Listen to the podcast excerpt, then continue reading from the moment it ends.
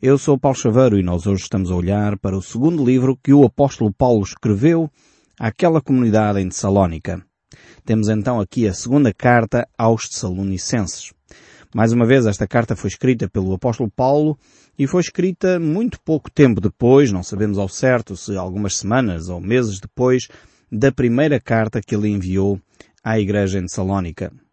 Apesar do apóstolo Paulo ter respondido a algumas das questões que aquela comunidade tinha, no entanto, havia ainda algumas outras perguntas que ficaram por responder. Por isso mesmo, havia a necessidade de escrever uma segunda carta, para fazer novos esclarecimentos. Naquela época circulavam também, em simultâneo, muitas cartas falsas, eh, supostamente escritas por alguns dos apóstolos, mas que continham mensagens e ensinos contrários à doutrina dos apóstolos. E era necessário que aqueles que estavam a anunciar o Evangelho tomassem cautelas e pudessem então anunciar às pessoas a verdade acerca de Cristo.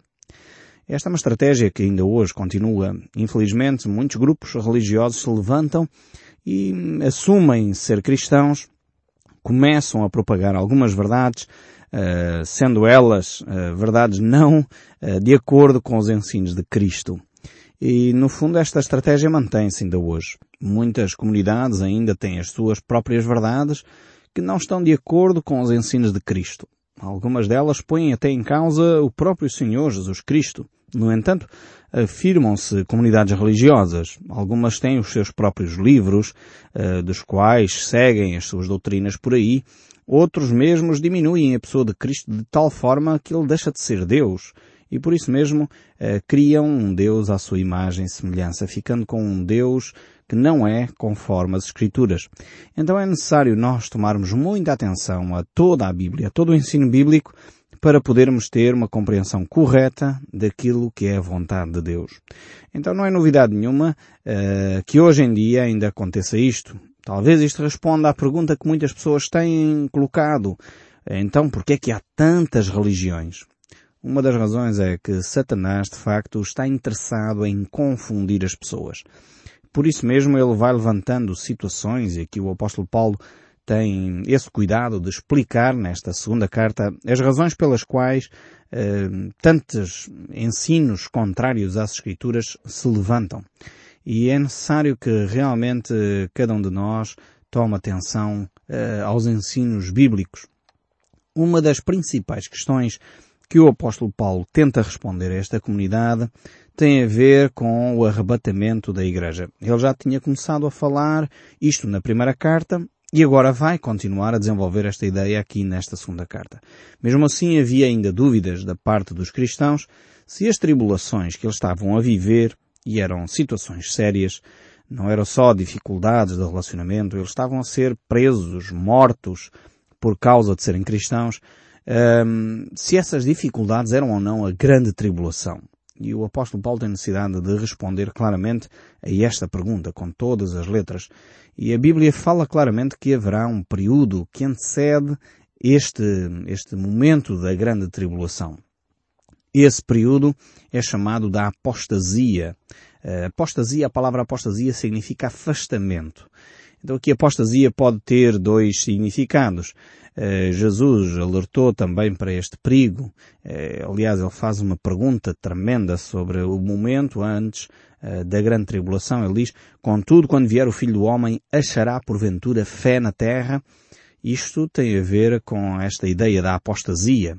E a apostasia, como eu estava a dizer, tem, tem duas ideias. Eh, por um lado, significa afastamento, mas afastamento, por um lado, da fé cristã, ou seja, há um afastamento das coisas de Deus, e infelizmente já começamos a assistir isto nesta velha Europa, onde a Europa já abandonou os valores cristãos, os governos começam hoje a tentar promover um, ehm, leis e projetos de lei que dizem que devem ser retirados os ícones religiosos, os ícones cristãos que marcaram a Europa, uh, enfim, de tudo aquilo que pertence ao Estado, querendo tornar assim um Estado completamente ateu, e isto é perigosíssimo. Uh, depois vemos que até as festas religiosas começam a ser impedidas em países como Inglaterra, Espanha, uh, na França é, é proibido falar abertamente de Cristo nas ruas, eh, sobre enfim, uma lei supostamente da liberdade religiosa, isto está a levar realmente a Europa para um ateísmo prático, uma forma de negar Deus na sua prática. E realmente Cristo pergunta, quando ele vier, será que encontrará fé na terra? Eu creio que ainda há possibilidade de nós, como seres humanos, voltarmos àquilo que é os fundamentos da fé. Sempre em grandes momentos de, de, de uma sociedade que está completamente fora da palavra de Deus é quando surgem grandes momentos de avivamento. Eu espero e oro para que isso aconteça na nossa nação. Em Portugal possa haver de facto um tempo em que as pessoas se voltam para Deus, se inclinam àquele que é o Senhor de todas as coisas e por isso possam ter então essa convicção e essa esperança, essa paz no coração que tanto falta nesta Europa. Por isso a taxa de suicídio aumenta de uma forma brutal. Por isso a violência começa a ser cada vez mais horrível na nossa sociedade. Por isso cada vez mais as pessoas se sentem sós, vivem em solidão, abandonadas, porque de facto a política não traz respostas ao coração do homem.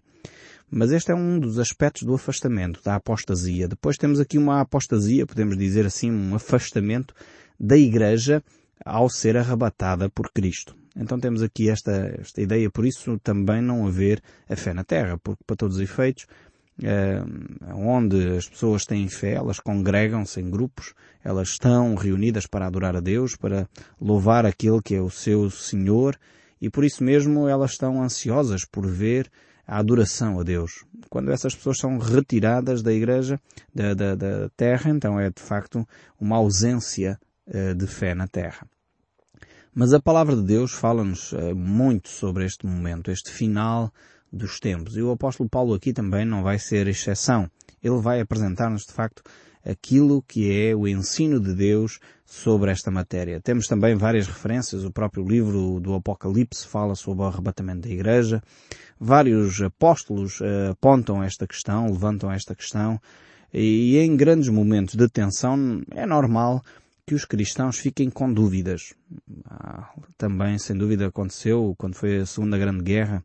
Muitos cristãos na Inglaterra uh, estavam a ser bombardeados de uma forma brutal uh, por causa de Hitler eh, que manipulou de uma forma tremenda o povo alemão. Muito do povo alemão convenceu-se que Hitler era de facto um bom líder e ele levou ao extremo esta sua loucura e o povo, muito do povo foi atrás dele. Isto só poderíamos apontar a Hitler como um pequeno, enfim, quase um pequeno anticristo, um, algum, um protótipo quase do anticristo, a atitude que ele teve para com os, os mais carenciados, já para não falar do povo judeu que foi praticamente exterminado por esta ação de Hitler, mas não só. Hitler teve atitudes horríveis para com aqueles que são deficientes, para com aqueles que são idosos e que já não trabalham, para com as pessoas mais limitadas, ele exterminava essas pessoas porque achava que eram pessoas eh, que estavam fora, enfim, não eram produtivas.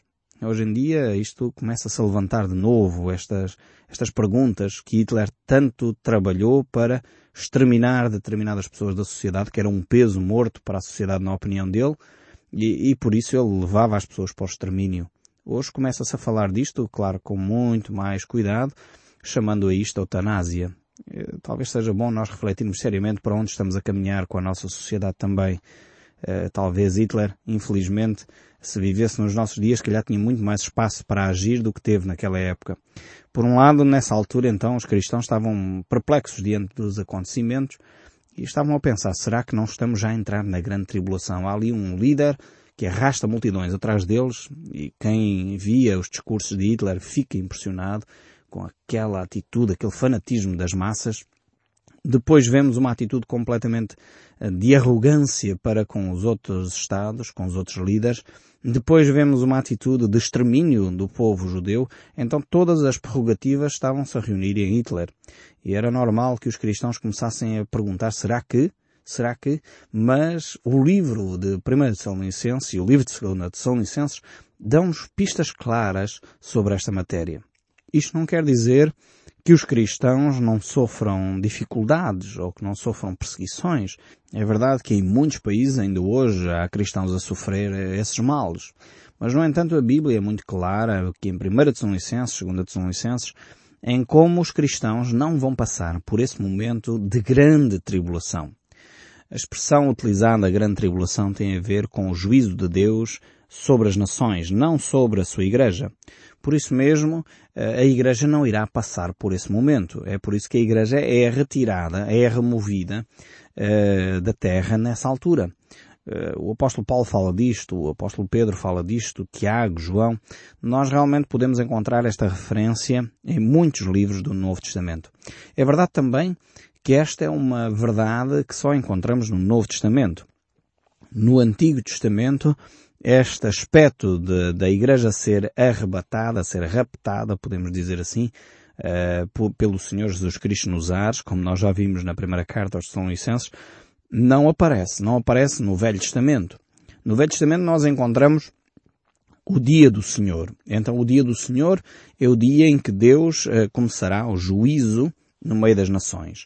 E é isso que é apresentado no Velho Testamento. Aqui no Novo Testamento nós temos estes dois aspectos.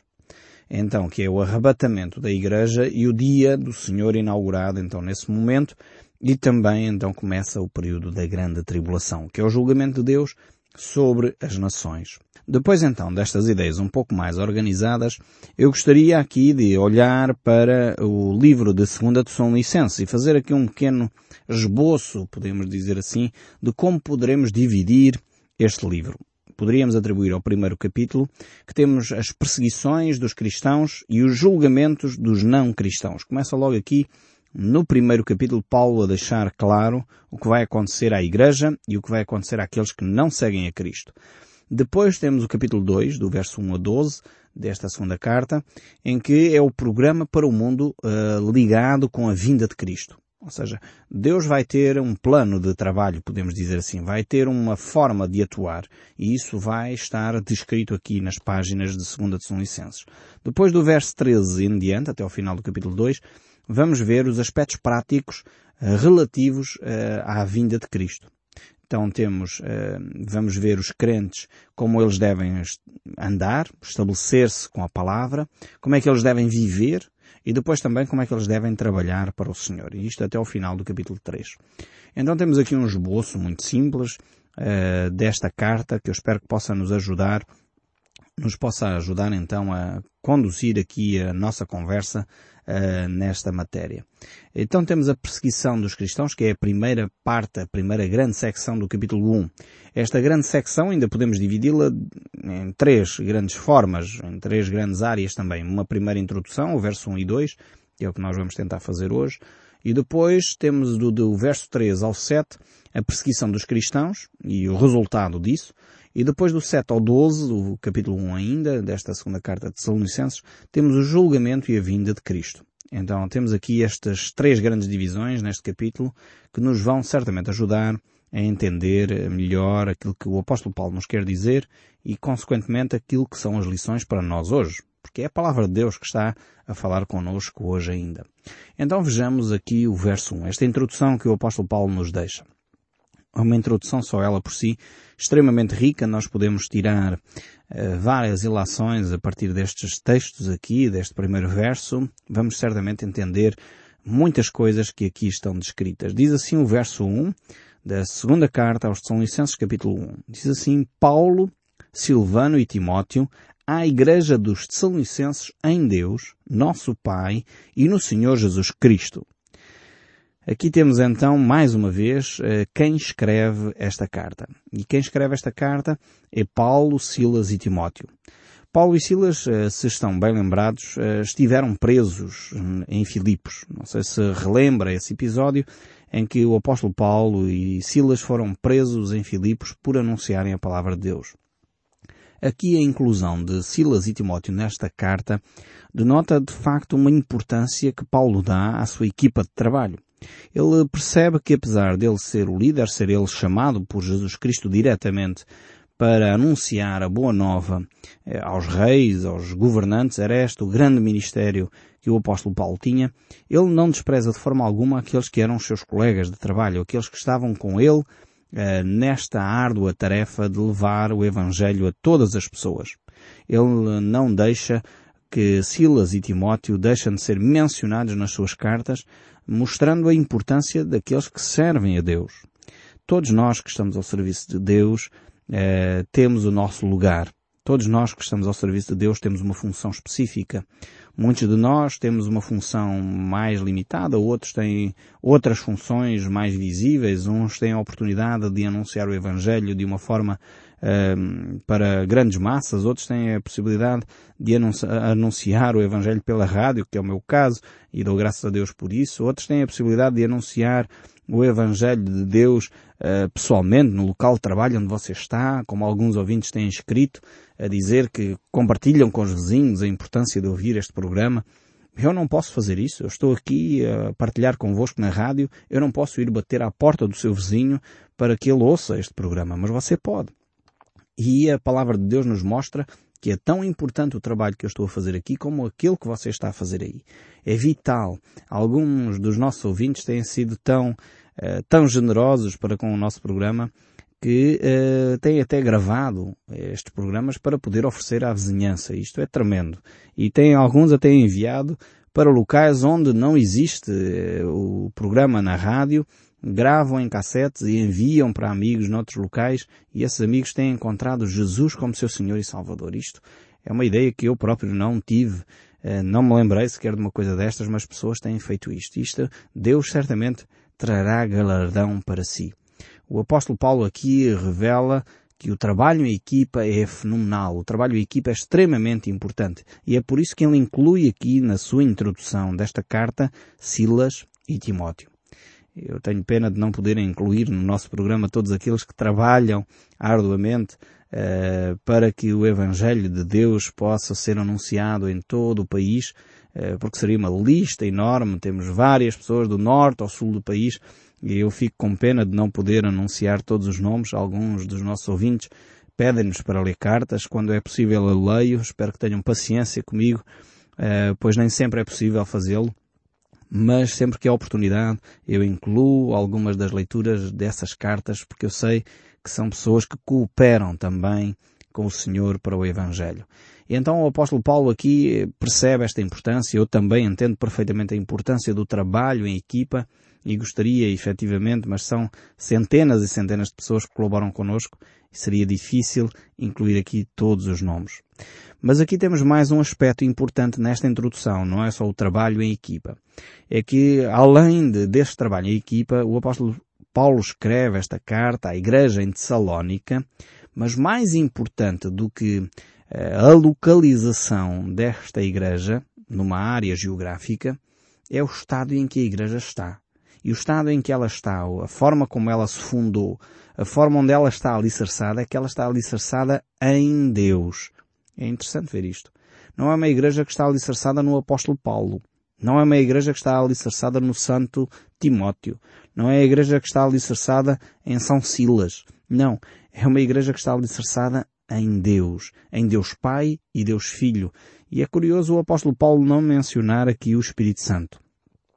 Ele não o menciona, uh, creio eu, por uma simples razão. É que o Espírito Santo é tão visível que é inquestionável.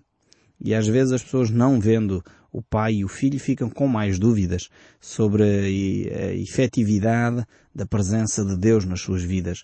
O Espírito Santo está lá a trabalhar diariamente nas nossas vidas. E é por isso que o apóstolo Paulo refere aqui a ação de Deus e a forma como Deus uh, está a agir nesta comunidade.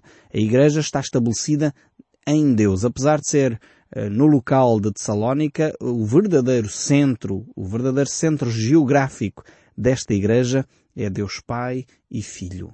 E é curioso que o apóstolo Paulo pega nesta ideia que provavelmente provém até do Evangelho de João, no capítulo 10, verso 28, onde Jesus diz que aqueles que são seus estão na sua mão. E eu dou-lhes a vida eterna, diz o texto bíblico, jamais perecerão e ninguém as arrebatará da minha mão. Daquilo que o meu Pai me deu é maior do que tudo. E da mão do meu Pai ninguém pode arrebatar. Eu e o Pai somos um. Aqui está um texto inquestionável sobre a divindade de Cristo, para aqueles que põem em causa a divindade de Cristo, a trindade eh, divina. Eh, aqui está um texto tremendo, João 10, 28, 29 e 30, que apresenta a pessoa de Jesus Cristo ligada intimamente ao Pai. Então o apóstolo Paulo certamente pegou nesta ideia para falar aqui à, à igreja em Tessalónica acerca do Pai e do Filho, desta ligação íntima. E também porque o próprio Espírito Santo, como é do vosso conhecimento, veio com um propósito muito definido. A ação do Espírito Santo no mundo vem com o propósito de revelar a Cristo, não se revelar a si próprio. Então é normal que o Espírito Santo nem sempre apareça um, revelado aqui nas Escrituras de uma forma tremenda, assim como o Pai e o Filho uh, acontecem. Mas é a terceira pessoa da Trindade e é também extremamente importante na nossa relação uh, com o Deus Pai, Filho e Espírito Santo. Ter a presença do Espírito Santo em nós. Depois temos aqui o verso 2. O verso 2 que nos fala mais uma vez da saudação que o apóstolo Paulo habitualmente faz. Diz assim, graça e paz a vós outros da parte de Deus Pai e do Senhor Jesus Cristo. Mais uma vez, o apóstolo Paulo começa por anunciar a graça antes da paz. Não sei se vocês já repararam, é uma saudação habitual do apóstolo Paulo. Ele costuma dizer esta frase, graça e paz a vós outros. Mas para que nós possamos experimentar a graça de Deus, eh, ela tem de vir através do reconhecimento do nosso pecado. Nós temos de perceber que aquele presente que Deus nos está a oferecer é imerecido. É podermos dizer, Senhor, eu compreendo que eu não merecia esta tua graça, este teu favor. Eu não merecia esta tua ação na minha vida e por isso eu te dou graças pela tua forma de agir em mim. E depois de nós percebermos primeiro a graça de Deus, nós então vamos experimentar a paz de Deus, aquela paz que Cristo dizia que guardará os nossos corações em todos os momentos. E realmente é, é fundamental que cada um de nós possa experimentar essa graça de Deus. Eu tenho aqui uma carta que eu gostaria de ler para terminar o nosso programa, que provém da Dona Conceição eh, Costa.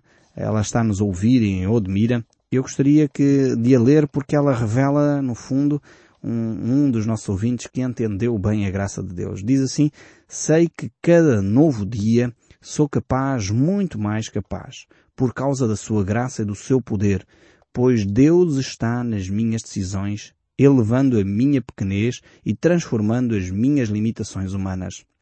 Sei que um dia vou vencer. Renasci em Cristo Jesus para a realização, salvação e plenitude. Sei que a glória de Deus será tanto maior quanto mais feliz e vitoriosa forem os seus filhos, guiados por sua mão. Alegro-me porque sinto crescer em mim a força e o entusiasmo pela vida, mesmo encarcerada nesta prisão. Tranquila e confiante, prossigo nos meus passos. Sei que vou chegar. Deus caminha comigo. Esta é uma ouvinte que nos ouve eh, no estabelecimento prisional de Odmira e que nos escreveu a demonstrar a sua compreensão da graça de Deus. E eu fico feliz por perceber que a graça de Deus atinge todos aqueles que nos estão a ouvir, independentemente das suas circunstâncias, porque no fundo é isso mesmo. Graça é favor e merecido. Nenhum de nós merecia e por isso Deus nos ofereceu em Cristo Jesus a possibilidade de nos relacionarmos com eles. Eu queria terminar aqui lendo o verso 3 e dessa forma deixar-vos ouvir o som deste livro. Diz assim o verso 3 ainda deste capítulo 1. Irmãos, cumpre-nos dar sempre graças a Deus no tocantes a vós outros, como é justo, pois a vossa fé cresce de sobremaneira e o vosso mútuo amor de uns para com os outros vai aumentando, a tal ponto que nós mesmos nos gloriamos de vós nas igrejas de Deus, à vista da vossa consciência e fé, em todas as vossas perseguições e nas tribulações que suportais. Eu espero sinceramente que o som deste livro continue a falar consigo, mesmo depois de desligar o seu rádio. No próximo programa voltaremos a estes textos para poder comentá-los com mais cautela e com muito mais cuidado. Que Deus o abençoe ricamente e até ao próximo programa.